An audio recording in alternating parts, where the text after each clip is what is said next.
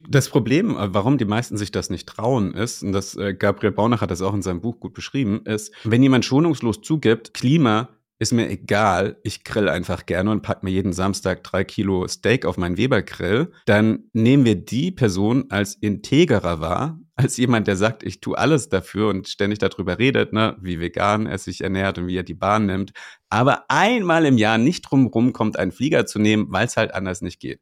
Die Person ist in unseren Augen dann ein Heuchler oder eine Heuchlerin. Und da geht quasi so die Wahrnehmung völlig auseinander.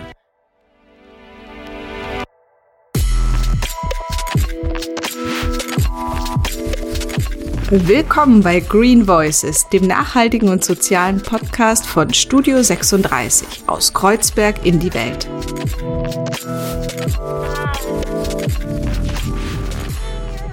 Gleich spreche ich mit Zackes Brustig. Er ist Keynote-Speaker, Moderator und Podcaster und das Ganze zu dem Thema nachhaltige Wirtschaftstransformation. Er spricht viel mit Pionierinnen und grundsätzlich geht es natürlich immer um Nachhaltigkeit und wie wir unser Arbeitsleben, unsere Firmen und auch unser Privatleben positiv verändern können. Guten Morgen, kann man das noch sagen? Jetzt gerade, äh, wir sind beide gerade frisch an die Mikrofone gekommen. Ich hier in Berlin im Studio 36 und ich rede heute mit dem lieben Zackes. Zackes, bist du da? Ja, gerade 11 Uhr auch in Hamburg, aber in Berlin kannst du definitiv noch guten Morgen sagen. Das stimmt natürlich. Bei uns ist alles, äh, gehen die Uhren ja ein bisschen langsamer, angeblich, wobei ich auch eher ein Early Bird bin. Aber relativ früh im Jahr sind wir beide auf jeden Fall dran. Und da freue ich mich sehr, lieber Zackes, denn ehrlicherweise bist du auch derjenige, mit dem ich seit einer kleinen Pause in diesem Green Voices Podcast endlich mir wieder die Zeit nehme, um zum wichtigen Thema ähm, Umweltschutz, Nachhaltigkeit, was können wir tun, um diese Erde zu erhalten, ein längeres Gespräch führe, weil ehrlicherweise, wir hatten jetzt eine Pause im Podcast und es liegt ein bisschen vor allen Dingen an meiner Motivation, dass ich eine kleine Krise hatte letztes Jahr. Oh nein. Und einfach ein halbes Jahr lang nicht so richtig in die Energie gekommen bin, mich weiter mit dem Thema wirklich auch jeden Tag auseinanderzusetzen, was so ein bisschen damit zu tun hatte, dass ich das Gefühl hatte, ganz viel stagniert, vieles geht nicht weiter, mm. vieles macht mir einfach nur Angst, vieles bleibt so ein bisschen überall stecken und selbst wenn wir Grüne mitregieren haben in der Bundesregierung, gehen trotzdem viele Sachen, die total wichtig und dringend sind, gehen irgendwie nicht voran. Ich habe mich wieder ein bisschen erholt. Ähm, konnte in andere interessante, sexy Bereiche reinschauen und ähm, habe jetzt wieder richtig Lust auf den Podcast und habe gedacht, ich mache es mir am Anfang leicht, indem ich jemanden einlade, den ich schon ein bisschen kenne, bei dem ich weiß, dass das Gespräch auf jeden Fall mit viel Schwung und guter Energie losgeht und ähm, nicht mit den allerhärtesten Themen, ähm, aber trotzdem, sagen wir mal, kommunikativ schon in die richtige Richtung geht und vielleicht auch diejenigen, die hier zuhören, eben so am Anfang des Jahres auch mitzunehmen, nicht nachzulassen, einfach dran zu bleiben und zu sagen, okay, wir alle haben auch mal eine Krise, eine Zeit lang kann man sich vielleicht auch mal ein bisschen weniger um bestimmte Themen kümmern, aber es lohnt sich dran zu bleiben und wir können uns vielleicht wieder von tollen Leuten, denn das war die Idee hinter dem Podcast, von tollen Leuten ähm, abholen, was sie sich so ausdenken, wie sie selber vorgehen, auch mit Schwächen und schwierigen Sachen, um dann eben selber im Privaten, in dem Bereich, den jeder von uns und jeder selber verantworten kann, auch was zu tun. Das heißt, ähm, herzlich willkommen zum Green Voices Podcast und damit jetzt auch alle so ein bisschen wissen, mit wem ich gerade spreche. Ich habe ja gerade schon deinen herrlichen Vornamen genannt, lieber Zackes. Ich mag ihn sehr. Ja. Für mich als Griechin geht mir da das Herz auf. Vielleicht ähm, stell dich doch einmal ein bisschen vor. Wer bist du? Was treibt dich an? Und wie bist du im weitesten Sinne in der Nachhaltigkeitskommunikation gelandet? Ja, klar, gerne. Und deine Anmoderation waren schon so viele wichtige Themen. Da müssen wir auf jeden Fall nachher nochmal drauf zurückkommen. Äh, Nike, ich habe mir das schon mal notiert. Ähm, aber erstmal der Einstieg, genau, zack, es steht tatsächlich so im Pass, werde ich oft gefragt. Aber ähm, Thema Nachhaltigkeit, ich muss ehrlich sagen, ähm, also mich hat das schon lange bewegt, schon vor Jahren und ich wollte Moderator werden und dachte mir so, eigentlich würde ich mich von Anfang an super gerne gleich auf das Thema Nachhaltigkeit fokussieren. Das war so ungefähr vor 12, 13 Jahren. Problem ist, ähm, gab halt keinen Markt dafür. Also es gab nicht genug Events, äh, mit denen ich hätte das Thema moderieren, gleichzeitig meine Miete zahlen können.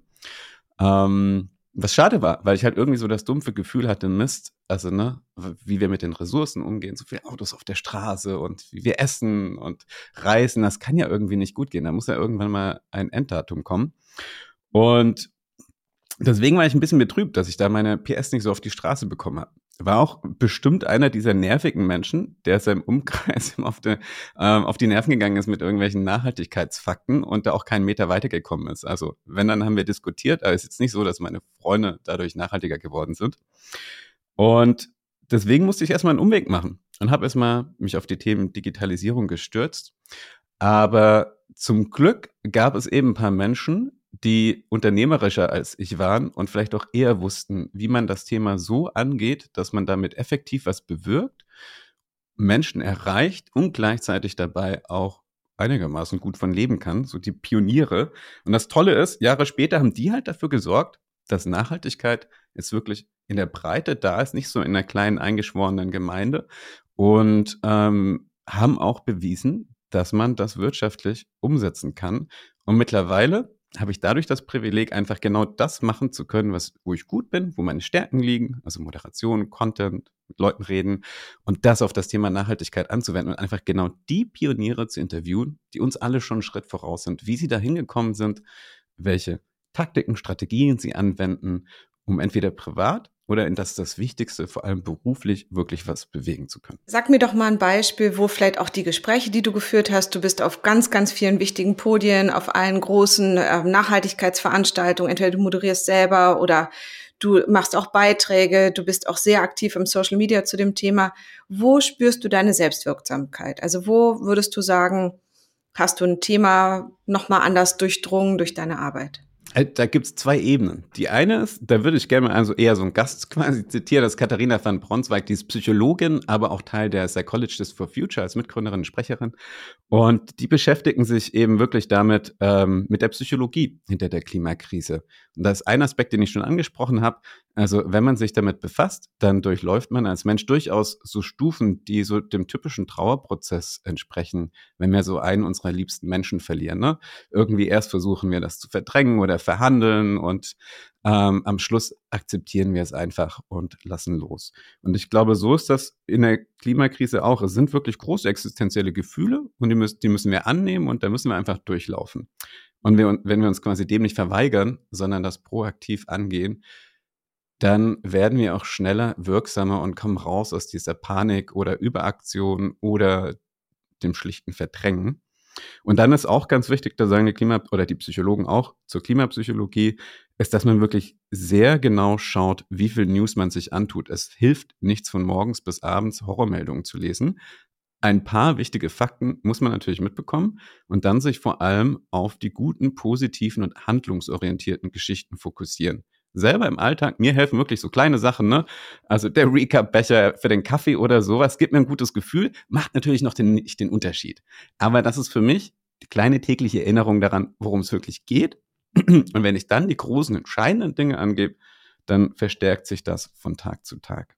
Das ist der eine Aspekt. Aber heißt es dann nicht, dass die Welt jetzt schon, ich habe es jetzt so ein bisschen dieses äh, Todesbeispiel, derjenige stirbt und dann erst ja. kämpfe ich dagegen an und irgendwann am Ende akzeptiere ich das dann, was wahrscheinlich bei einem lieben Menschen, den man verliert, auch sinnvoll ist, was wir, was ich aber hoffe, dass das jetzt nicht die Botschaft war dem Klima gegenüber. Ähm, sag es vielleicht, kannst du noch mal einmal sagen, wie gehen wir denn also vor, wenn wir die große Panik hinter uns lassen und dann ins Handeln kommen? Ähm, wie genau kann das aussehen? Ja, wobei, also ich glaube, das ist ja schon die Dimension. Ich kann ja nur von mir persönlich reden, ne?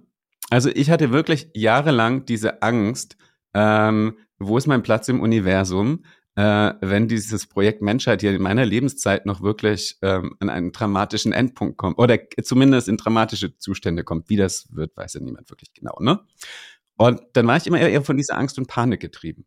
Und erst als ich für mich wirklich den innerlichen Frieden hatte von, die Dinge sind einfach, wie sie sind da bin ich persönlich jetzt auch nicht schuld dran. Die Menschheit hat sich da einfach hinentwickelt. Die Freiheit und die Entscheidung, die ich habe, ist, wie ich darauf reagieren will.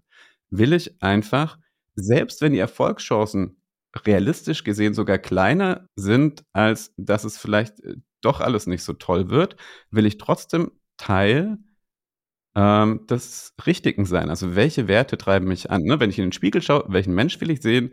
Wenn mein Sohn mich anschaut, in welche Augen soll er gucken? Und das wirklich wertegetrieben anzugehen.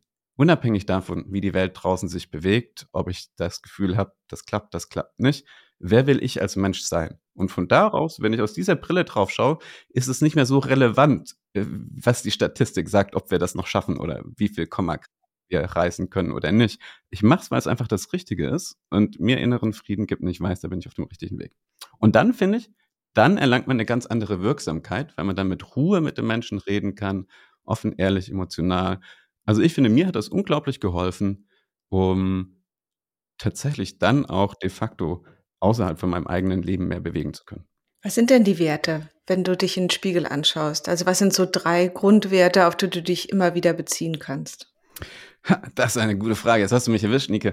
Weil also ich glaube, ausformuliert habe ich die. Stehen die nicht an deinem Vision Board die jetzt direkt nicht an vor meinem dir? Vision Board. Nein, das ist eher bei mir ist das eher so. Ich glaube, ich bin eher so ein ähm, na, jetzt wird mir gerade das Wort nicht ein Intuitiv. emotionaler, sondern eher so ein somatischer Typ. Ne? Das wabbert bei mir irgendwie rum, ohne dass ich es jetzt mit einem Wort benannt habe. Aber mich hat einfach schon immer interessiert, was für die Gesellschaft zu machen quasi, da musste ich jetzt nicht, ich habe nicht so ein Erweckungserlebnis gehabt wie, ich habe meinen Sohn bekommen oder irgendein Naturerlebnis, war einfach schon immer mein Interesse. Ähm, mein Problem war einfach, dass ich nicht wusste, wie man das Interesse produktiv und so vorantreibt, dass es ähm, zufriedenstellend ist oder mich tatsächlich auch erfüllt. Jetzt sprichst du ja mit vielen CEOs, mit Gründern, mit Gründerinnen. Du bist eben auf großen Veranstaltungen auch unterwegs. Wie ist es denn neben dem Recap-Becher, den wir alle natürlich nehmen sollten, ähm, was sind denn die großen politischen Stellschrauben, wo du auch das Gefühl hast, dass zum Beispiel die Industrie auch mitmacht? Also wo du auch ein gutes Gefühl von sehr großen und wichtigen Akteurinnen bekommst? Ich würde gerne erst anders darauf antworten, weil quasi, wenn ich das ja richtig verstanden habe, ist, widmest du dich vor allem auch immer ne, was, dem Thema so, was können wir privat oder auch in unserem Leben für Nachhaltigkeit tun? Und wie du sagst, also das eine tun, ohne das andere zu lassen. Der Recap-Becher ist wichtig. Die Signale, die wir als KonsumentInnen senden, sind wichtig. Aber anstatt jetzt zum Beispiel wirklich wir haben ja privat einfach so als BundesdurchschnittsbürgerInnen dieses Landes haben wir so 10 Tonnen CO2 als Fußabdruck. Und selbst wenn wir wirklich alles machen, plastikfrei einkaufen, fleischfrei essen und all die Themen mit der Bahn fahren, dann kommen wir wahrscheinlich maximal auf fünf runter. Weil ein ganz großer Batzen von unserem Footprint ist die Infrastruktur, die Straßenbahn, die Krankenhäuser und so weiter. Und das heißt, dann kann ich mir überlegen, nutze ich jetzt noch super viel Energie dafür, dass ich noch so die letzten paar Gramm oder Kilogramm raushole und habe ein schlechtes Gewissen, wenn es nicht klappt, ähm, oder nutze ich meine Zeit an anderer Stelle dafür, mein Handprint, mein Handprint zu vergrößern. Ein super spannendes Konzept, was so aus Indien in die Welt gekommen ist und die Welt erobert hat. Ähm, Gabriel Baunach hat auch ein super Buch drüber geschrieben, Hoch die Hände Klimawende. Ähm, und da ist die Frage, anstatt jetzt wirklich privat maximal zu reduzieren, sorge ich dafür, dass sich die Strukturen um mich herum ändern und noch viel, viel mehr Menschen nachhaltiger leben können. Und die Hebel dafür finde ich in der Gesellschaft oder eben auch auf der Arbeit und in meinem Job. Das heißt, viel spannender als zu sehen, was gibt's da draußen, was machen die großen Unternehmen ist, in wo arbeite ich und wo habe ich über meine eigentliche Jobbeschreibung hinaus vielleicht die Möglichkeit, kleine Hebel umzulegen und dafür zu sorgen, dass noch viel mehr Menschen nachhaltiger leben können. Ganz kleines Beispiel. Mache ich mich stark dafür, dass es in der Kantine nicht vier Fleischmenüs und ein vegetarisches gibt, sondern sich die Relation verschiebt, vielleicht andersrum, dass vegetarisch oder pflanzenbasiert der Default wird mache ich mich stark dafür, dass wir jetzt einfach nicht mehr consulting-mäßig ständig von München nach Frankfurt fliegen, sondern den Zoom-Call machen. Zoom-Call machen. Selbst Zoom-Call ist ja selbst auch dann nochmal nachhaltiger, nicht nachhaltiger, aber zumindest weniger emissionsbelastet als die Bahn zu nehmen. Und solche Sachen. Und ganz viel, vor allem auch, was es da draußen schon an technologischen Lösungen gibt, um Nachhaltigkeit umzusetzen. Ganz banales Beispiel, ne? Leuchtmittel tauschen in der Werkshalle. Wie viel Neonröhren da oben noch hängen, wo es schon LED-Röhren sein könnten. Das passiert nicht, weil irgendwer irgendwo vielleicht mal wegen der kommenden Regulation für verantwortlich ist. Das passiert vor allem nur dann, wenn jemand das Gefühl hat, das nehme ich in die Hand. Und das ist das Wichtige, zu schauen, wo können wir dafür sorgen, dass Dinge angeschoben werden, die ohne uns nicht passieren würden. Und dann vervielfältigen wir unsere Wirkung. Und das wiederum gibt ein unglaublich großes Selbstwirksamkeitsgefühl. Wenn ich weiß, wow, jetzt bin nicht nur ich Rad gefahren, sondern jetzt haben, keine Ahnung, 100 meiner Mitarbeitenden auch noch darauf verzichtet, die, die, die weiß nicht, ähm, den Beratungskunden in München mit dem Flieger zu besuchen. Sind wir wieder so ein bisschen in Richtung ähm, Recap-Becher abgedriftet, ehrlicherweise, weil das wieder, das ist natürlich, ich bin auch für vegetarisches Essen in der Kantine, aber sagen wir mal, das, was Deutschland industriell so an CO2 rausschickt und mit unserem Großkonsum wir auch die ganze Zeit produzieren, das sind schon noch mal ein bisschen andere Zahlen als jetzt mhm. nur, dass wir wissen, nicht so viel Inlandsflüge zu machen. Was gibt es denn so ähm, an nachhaltigen Lieblingsprojekten, von denen du durch deine Gästinnen auch schon gehört hast, wo du sagst so, hey, da hat jemand was Tolles erfunden. Also letztes, ich habe zum Beispiel letztes Jahr mit einem gesprochen, der hat einen nachhaltigen Server entwickelt, der dann gleich noch das Nachbardorf mitgeheizt und war natürlich solarbetrieben und aus recycelten Rohstoffen gebaut. Da hatte ich wirklich auch, das war eine Innovation vom Anfang bis zum Ende, fand ich. Dann gab es einen ganz tollen nachhaltigen Logistikunternehmer, mit dem ich äh, gesprochen habe. Aber was, wer ist dir so untergekommen, viel. wo du auch so von der Erfinderinnenseite das Gefühl hattest, da, da wird quasi auch industriell umgebaut. Da gibt es so viel und das ist eben das Ding. Es gibt so viele Positivbeispiele und wir müssen viel, viel mehr von diesen kommunizieren, weil es viel mehr gibt, als uns eigentlich bewusst ist. Eine meiner schönsten Geschichten ist die von Dr. Reckhaus. Der hatte ein Biozidunternehmen, äh, schon, ich glaube, in zweiter Generation, glaube ich, von seinem Vater übernommen. Das heißt, die haben so halt Insektenvernichtungsmittel für den Hausgebrauch gemacht, ne, gegen Motten und sowas. Und Haben wir alle. Gerade in Berlin, Thema Motte, riesig. Ja. Wir hatten ja sogar mal einen Mottenball, weil ganz Berlin von Motten verseucht war.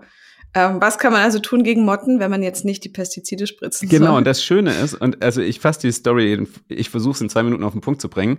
Ähm, und ihn haben Künstler mal gefragt, welche Werte er eigentlich hat. Also bei ihm hat es auch mit der Wertefrage angefangen und er hat gemerkt, mein Wert ist Respekt. Er konnte es anders als ich wirklich ausformulieren. Und dann hat er gemeint, so Mensch, wenn mir Respekt wichtig ist, habe ich eigentlich Respekt vor Leben und vor den Insekten, die ja im Kern meines Geschäftsmodells sind, hat er gemerkt, Mist, da läuft richtig was falsch. Was ist das Leben einer Mücke mir eigentlich wert? Und um es abzukürzen, da hat bei ihm innerlich so ein großer Shift stattgefunden, dass er gemerkt hat, Mist, ich will mein Geschäftsmodell komplett auf den Kopf drehen. Und er hat quasi dann angefangen, vom Biozidhersteller zum Biodiversitätsdienstleister zu werden. Also über Jahre hat er es dann geschafft, rauszukommen. Also er hat Pestizide ausgefadet ähm, und hat Lebendfallen und sowas entwickelt. Aber noch viel wichtiger, er hat Insektenausgleichsflächen geschaffen, ein Label dafür, um über sein Unternehmen hinaus in der Industrie an sich dafür zu sorgen, dass andere Unternehmen in Insektenausgleichsflächen investieren, weil wir in Deutschland in den letzten, ich glaube, 30 Jahren 90 Prozent oder 80 Prozent der Insektenbiomasse verloren haben. Also riesiges Problem. Und ähm, das ist jetzt wirklich nur eine Nutshell, ne? Und ihn hat das aber, das ist einer dieser Pioniere, von denen ich eigentlich auch gerne mal ein Gen gehabt hätte. Aber er hat es halt echt geschafft, jahrelang. Ne, alle seine Mitarbeiter, seine engste Familie hat ihn wirklich für bekloppt gehalten. Und er musste das wirklich durchboxen, hat unglaublich viel investiert. Seine eigenen Mitarbeiter haben ihm keinen Kaffee mehr einschenken wollen. Die haben sich immer gegenseitig halt Kaffee geholt. Dann war er plötzlich raus, weil sie gedacht haben, der, äh, der vernichtet alle unsere Arbeitsplätze. Aber er hat halt fest dran geglaubt, hat es geschafft und ist jetzt so weit, dass er eben mit dem neuen Geschäft mehr verdient als mit dem alten. Und das Spannende ist, er hat jetzt seinen Maschinenpark nicht verkauft, sondern ist in dem Business geblieben, weil sich gedacht hat, wenn das jemand kauft, nehmen es die Wettbewerber und machen damit wieder Mist, sondern ist drin geblieben und warnt auf seinen eigenen Insektenprodukten vor Bioziden. Und das ist so eine crazy Transformationsgeschichte, die zeigt, wenn wir wertegetrieben vorangehen, dran glauben, können wir wirklich unsere bestehenden Geschäftsmodelle 180 Grad drehen, die Menschen dabei mitnehmen und am Ende trotzdem gut davon leben.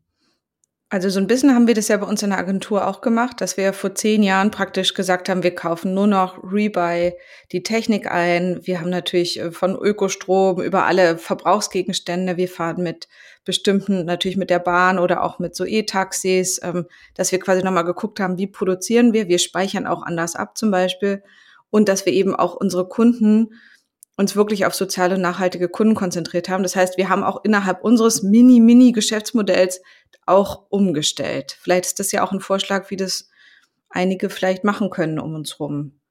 Ähm, was denkst du denn sind so Fallen und Fehler, Zackes, die manche machen? Also so, wo hast du auch das Gefühl, wo vielleicht, wir beide sind ja bei LinkedIn auch relativ aktiv, wo ich zum Beispiel, ich kriege immer ganz viel Autowerbung oder auch ganz viel von der Telekom, die dann immer schreiben, wie super ökologisch sie sind, indem sie eben zum Beispiel weniger Papier ausdrucken. Aber alles andere sieht halt ähm, absolut äh, klimaschädlich aus, was sie so machen. Was würdest du sagen, was ist denn so dieses sogenannte Greenwashing und Fehler, die dann anders probiert werden dazu, also dass man, dass Fehler komisch dargestellt werden manchmal? Nachhaltigkeitskommunikation ist ja wirklich ein Thema für sich, da können wir ein Fass aufmachen. Ich würde gerne mal ähm, eher beleuchten, welchen Fehler ich vielleicht in den nächsten Wochen mache und den ich versuche zu vermeiden. Ne?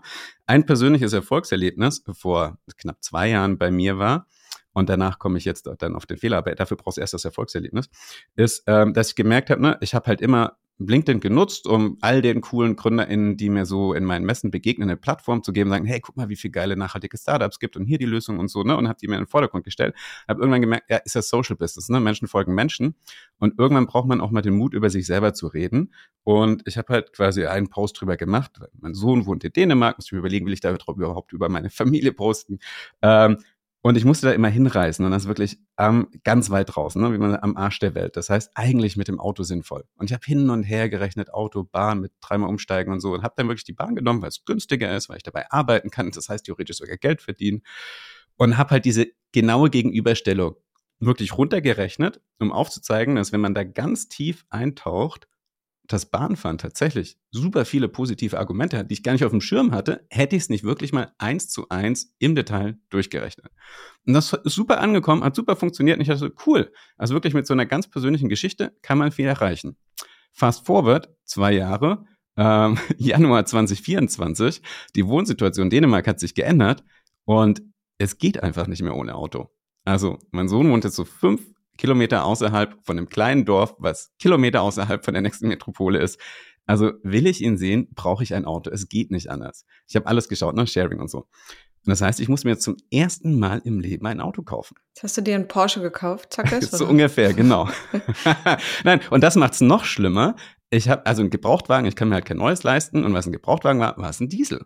Also, was das Einzige ist, was jetzt in der Hinsicht Sinn macht, weil ein Batterieauto kann ich mir nicht leisten und schon gar nicht auf der, der Strecke, die da möglich ist. Und vor Ort gibt es nur eine Ladesäule, ja, ja, ja. Das heißt, ich mache jetzt ja was, was meine Mission und vielleicht auch das, womit Leute mich manchmal äh, identifizieren, völlig gegen den Strich läuft. Und ich habe mir überlegt mir jetzt natürlich, will ich darüber überhaupt posten? Denn, ne? Ähm, was sagen denn dann die Leute? Aber genau das ist das Wichtige. Niemand von uns ist, uns ist perfekt und wir können uns privat so viel Mühe geben, wie wir wollen. Das Entscheidende sind die Strukturen um uns rum. Und die sind einfach noch nicht ideal. Und anstatt sich selbst zu geißeln, muss man einfach manche Dinge in Kauf nehmen und sich da nicht entmutigen lassen, sondern transparent drüber reden, auch das kommunizieren, sich trauen, die Reise und die Transformation zu besprechen mit den Herausforderungen, anstatt sich nur für irgendwelche Erfolge zu feiern und alles andere zu verheimlichen, sondern die Re also das Sprechen darüber, was noch nicht funktioniert und wie wir das gemeinsam ändern können, ist viel, viel wichtiger. Wie ich den Post letztendlich dann gestalten werde, weiß ich noch nicht. Ich muss ehrlich sagen, ich drücke mich noch ein bisschen davor, aber nicht darüber zu sprechen, das wäre meinerseits ein Riesenfehler. Ich finde es an sich ja auch einen schönen Ansatz, dass man sagt so, hey, hier gibt es was, wo ich noch nicht weiterkomme. Also ein Beispiel sind so Handy und Computer. Ich benutze Apple Computer und die sind Klar, ich kann die gebraucht kaufen, das hilft, aber ansonsten wäre es ja total schön, wenn es einfach auch mal bessere Recyclingmöglichkeiten gäbe und andere, andere Angebote an Rechnern zum Beispiel, die, die nicht so ökologisch an sich schon gebaut werden, dass man vielleicht nochmal guckt, dass man auch nach außen gut zeigen kann, hey, da gibt Sachen, die ich täglich benutze und die eigentlich nicht in Ordnung sind, hat jemand eine Idee, so wie Server oder ich habe zum Beispiel grünen Mobilfunk, aber auch, dass man Firmen anregt, dass sie merken, da gibt es irgendwie auch einen Markt und einen Willen, auch grundsätzlich quasi auf andere Sachen zurückzugreifen. Ja, finde ich, das Problem, äh, warum die meisten sich das nicht trauen, ist, und das äh, Gabriel Baunach hat das auch in seinem Buch gut beschrieben, ist, wenn jemand schonungslos zugibt, weißt du, so Klima ist mir egal, ich grill einfach gerne und pack mir jeden Samstag drei Kilo Steak auf meinen Weber-Grill, dann nehmen wir die Person als integrer wahr, als jemand, der sagt, ich tue alles dafür und ständig darüber redet, ne, wie vegan er sich ernährt und wie er die Bahn nimmt, aber einmal im Jahr nicht drumherum kommt, einen Flieger zu nehmen, weil es halt anders nicht geht. Die Person ist in unseren Augen dann ein Heuchler oder eine Heuchlerin. Und da geht quasi so die Wahrnehmung völlig auseinander. Ist ein Problem, was ja auch zum Beispiel viele der exponierten Personen bei Fridays for Future immer haben. Die setzen 364 Tage im Jahr sich für das Gute ein, sind aber halt einfach keine Heiligen, weil wir noch immer, wir können uns ja nicht von der Welt entkoppeln, leben in den Strukturen, wie sie sind. Und das ist ein echt kniffliger Punkt, sich eben zu trauen, über das zu reden, was nicht funktioniert. Und daran dann nicht falsch gemessen zu werden. Ich glaube, wenn man das so sympathisch rüberbringt wie du, dann geht es bestimmt. Also was ich eben mag, ist, dass es sehr nah ist, wie du erzählst, dass man nette, lustige Bilder von dir sieht. Du zerknautscht mal das Gesicht, du bist irgendwie sehr, sehr persönlich in deinen ganzen Posts. Also dir traue ich es auf jeden Fall total zu, zack, ist, dass du da eine gute Ansprache bekommst. mir, mir, mir ist noch bange davor.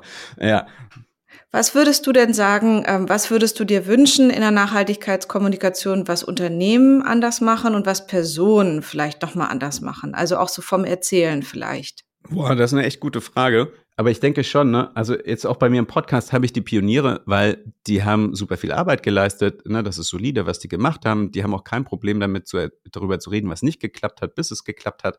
Schwierig ist es mit den großen Unternehmen, die sich jetzt auf den Weg machen. Ne? Die wollen natürlich Reichweite, wollen sich positionieren im Thema Nachhaltigkeit, aber die tun sich halt eben wirklich schwer offen, darüber zu sprechen, was sie noch nicht lösen konnten. Also hast du einen Baumarkt und äh, der will aus dem Torfgeschäft raus, weil Moore einfach eine der wirksamsten CO2-Senken sind und ähm, die Erde rauszunehmen, um dann in unseren Garten Zwiebeln anzupflanzen, ist einfach völlig sinnlos. Aber nehmen sich halt vielleicht ein ganzes Jahrzehnt für die Transformation. Dann fragt man sich natürlich, warum. Und das heißt, du triffst natürlich in so großen Organisationen auf unglaublich viele Widersprüche.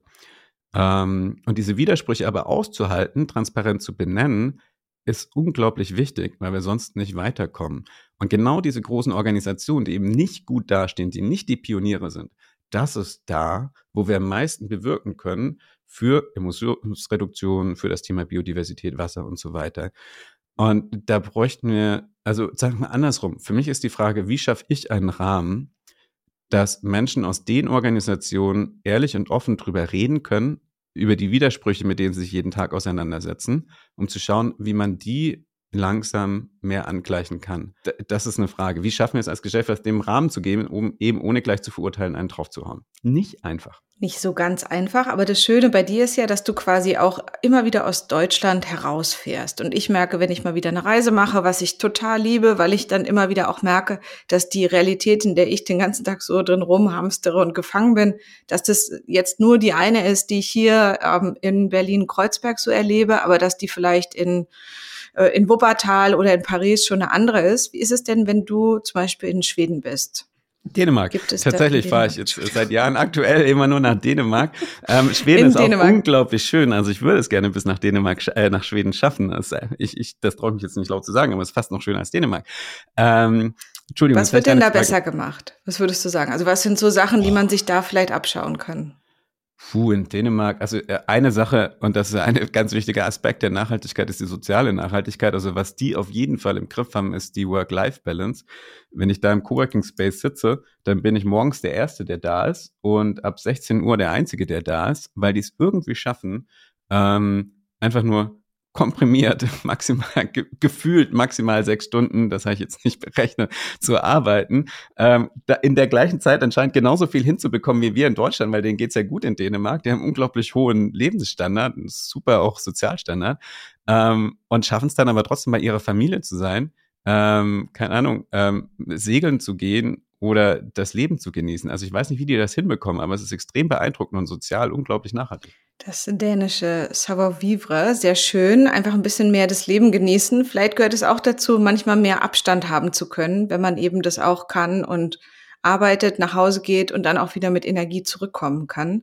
Was würdest du sagen, Zackes, wenn du auf einer Party bist und du stehst so in der Küche, lauter fremde Leute, du hast verschiedene Gespräche um dich rum und dann erzählst du, dass du einen Podcast zum Thema Nachhaltigkeit machst. Wie reagieren so die Leute und gibt es vielleicht auch so Fettnäpfchen oder Sachen, die du dann immer wieder erklären musst oder auch Fehler, die du gemacht hast? Also was würdest du sagen, wie kommt deine Arbeit so auf Partys an? Das Problem ist, dass ich seit Corona auf keiner einzigen Party mehr war. Wirklich? Zack, jetzt musst du mal nach Berlin kommen. Ja. Und ich glaube, ich bin auch einfach so ein Partypooper. Wir kamen das ganz gelegen, dass man sich die Party sparen kann. Da musst du jetzt mal kurz überlegen, Nike. Oder einfach, du lernst jemand Neues kennen im Zug. Du sitzt im ICE, da führt man ja manchmal auch irgendwie ganz tiefe Gespräche. Ich habe neulich einen Clown kennengelernt, die war auf dem Weg zu einer Clown-Convention und ich hatte danach das Gefühl, Clowning wird komplett unterschätzt. Also man sitzt manchmal im Zug, öffnet sich einem Fremden oder einer Fremden und bekommt wieder einen anderen Teil der Welt berichtet und erzählt. Also ich sag mal so, ich glaube, ähm, also ich meine, Nachhaltigkeit kennen die Menschen ja jetzt noch, ne? Aber ähm, wenn die jetzt nicht äh, schon direkt davon begeistert sind, dann ist es eher so ein, ach ja, ist ja nett Reaktion, ne? Ähm, ich glaube, äh, überraschend viele Menschen wissen auch noch nichts wirklich so konkret mit dem Thema anzufangen. Also man fragt sich ja immer, wie kann man das Thema nicht mitbekommen, wenn man mit offenen Augen durch die Welt läuft. Aber es gibt einfach noch so viele unterschiedliche Bubbles in unserer Gesellschaft, dass man durchaus den ganzen Tag mit ganz anderen Themen verbringen kann und ähm, dann mit jemandem wie mir und meinen Themen nichts anfangen kann. Und ich glaube, die Kunst besteht darin, dann aus unserer Bubble heraus diese Menschen nicht zu verurteilen oder sich drüber aufzuregen oder denken, was ist denn mit denen los, ähm, sondern dann einfach wirklich andersrum nicht schauen, was fragen die mich, sondern eben offen zu fragen, was bewegt die und da Anschluss zu finden. Weil oft ist das ja so, wenn man sich für Nachhaltigkeit einsetzt, ne, ist man so getrieben und die Kipppunkte. Und wir haben nur noch sechs Jahre, bis wir in Deutschland unser CO2-Budget aufgebraucht haben. Also es geht ja gar nicht um 2050, sondern es geht um 2030. Ähm, und dann hat man so Panik und geht schon mit so einem riesen Druck rein, wenn man merkt, da ist jemand auf einem ganz anderen Planeten und der, oder nicht anderen, aber in einer anderen Realität unterwegs. Und ich glaube, das rauszunehmen und das zu schaffen, das auszuhalten, wirklich Fragen zu stellen, offen, interessiert, das ist so die höchste Kunst, die, die man jeden Tag irgendwie nochmal erneut lernen und trainieren muss. Auf jeden Fall eine Kunst, die man von dir lernen kann, weil du sehr, ähm, sehr freundlich, sehr offen auf Menschen zugehst, so auch moderierst, eben Fragen stellen, scheint dir sehr natürlich und sehr ehrlich ähm, immer schön zu gelingen. Das ist was, finde ich, was man immer wo man dich sehr gut als Vorbild nehmen kann, weil man deinen Podcast auch schön hören kann. Und das andere, zack, ist, dass man immer noch mal drüber nachdenken sollte, gerade am Anfang des Jahres noch mal, was ist die eigene Haltung, was sind die Werte, die hinter der Arbeit, hinter dem eigenen Sein stecken. Ich finde, das kann ich heute auch noch mal schön mitnehmen aus dem Gespräch und mir vielleicht auch noch mal einen kleinen Spickzettel. Wenn du mich jetzt gefragt hättest, hätte ich vielleicht auch noch mal ein bisschen äh, bisschen viel oder ein bisschen weniger gesagt. Das heißt auch nochmal sich die eigene Haltung bewusst zu machen. Was steckt hinter dem, warum man sich morgens an den Computer setzt, egal ob im Coworking in Dänemark oder in Berlin-Kreuzberg. Das ist auch was, was ich jetzt heute zwischen uns beiden nochmal richtig schön mitnehme. Was würdest du sagen, dieses Jahr liegt jetzt noch unbeschrieben vor uns? Auf was freust du dich? Was kannst du empfehlen? Wo sollen Leute hinkommen? Auf welche Demo, auf welche große Veranstaltung? Also es gibt ein, paar schöne Bücher, also all die Themen, die ich angesprochen habe, da gibt es jeweils ein schönes Buch zu von Gabriel Baunach, Hoch die Hände Klimawende, unglaublich schönes Buch.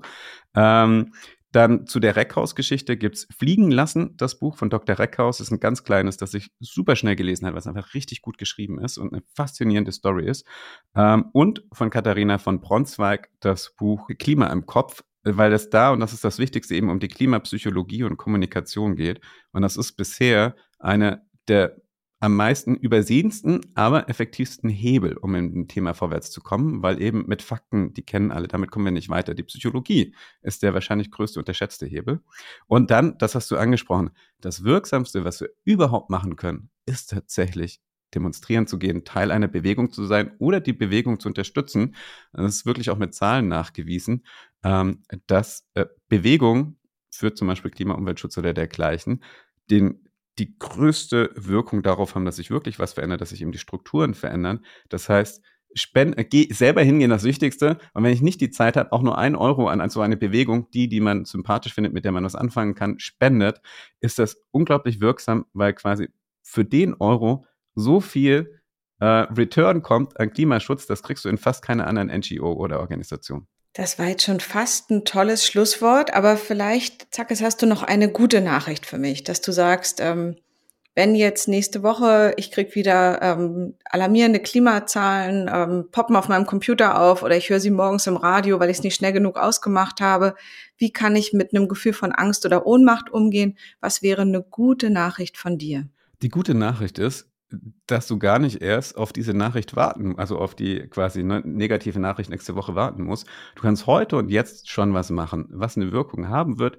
Und das Aller, Allerwichtigste ist, nicht alleine zu bleiben, sondern sich andere Menschen zu suchen. Und damit kannst du jetzt in dieser Sekunde anfangen. Es wird dir Freude bereiten. Du wirst garantiert schnell MitstreiterInnen finden. Und die gute Nachricht ist, dass ihr de facto ganz handfest richtig viel bewegen können. Die drei Bücher, hel Bücher helfen euch davon, dass die beste Nachricht, die es eigentlich überhaupt gibt, dass wir wirklich was bewegen können.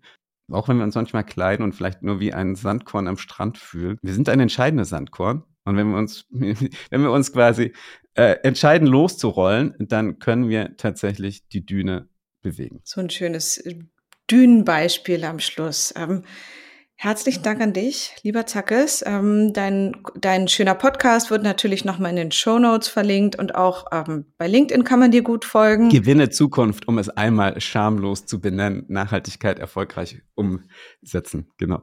Der Podcast Gewinne Zukunft. Ihr seht es nochmal in den Show Notes auf jeden Fall. Ähm, hört ihn euch an, ähm, gibt einem auf jeden Fall viele gute Anregungen, ähm, was man tun kann, was andere schon tun. Ansonsten kann man dir gut auf LinkedIn folgen, würde ich sagen noch irgendwelche geheimen Dienste, Messenger, wo du gut zu erreichen bist, Zackes? Ähm. LinkedIn, äh, absolut. Ähm, kontaktiert mich auf LinkedIn, lasst uns da austauschen und diskutieren, das ist grandios. Und dann hoffe ich, wir beide haben auch mal wieder eine Moderation zusammen dieses Jahr auf irgendeiner Bühne, dass auch die Veranstaltungen mehr werden, wo Leute sich trauen, auch das Thema in, für Unternehmen, für verschiedene Organisationen zu besprechen. Und äh, vielleicht sehen wir uns da ja auch noch mal an der einen oder anderen Stelle. Und ansonsten bist du immer herzlich eingeladen. Komm nach Berlin, dann gehen wir hier aus, dann ähm, zeige ich dir nochmal einen Club von innen. Das äh, lohnt sich manchmal auch, um den Kopf frei zu bekommen. Unbedingt. Ich freue mich schon extrem drauf. Danke für die Einladung heute. Vielen Dank.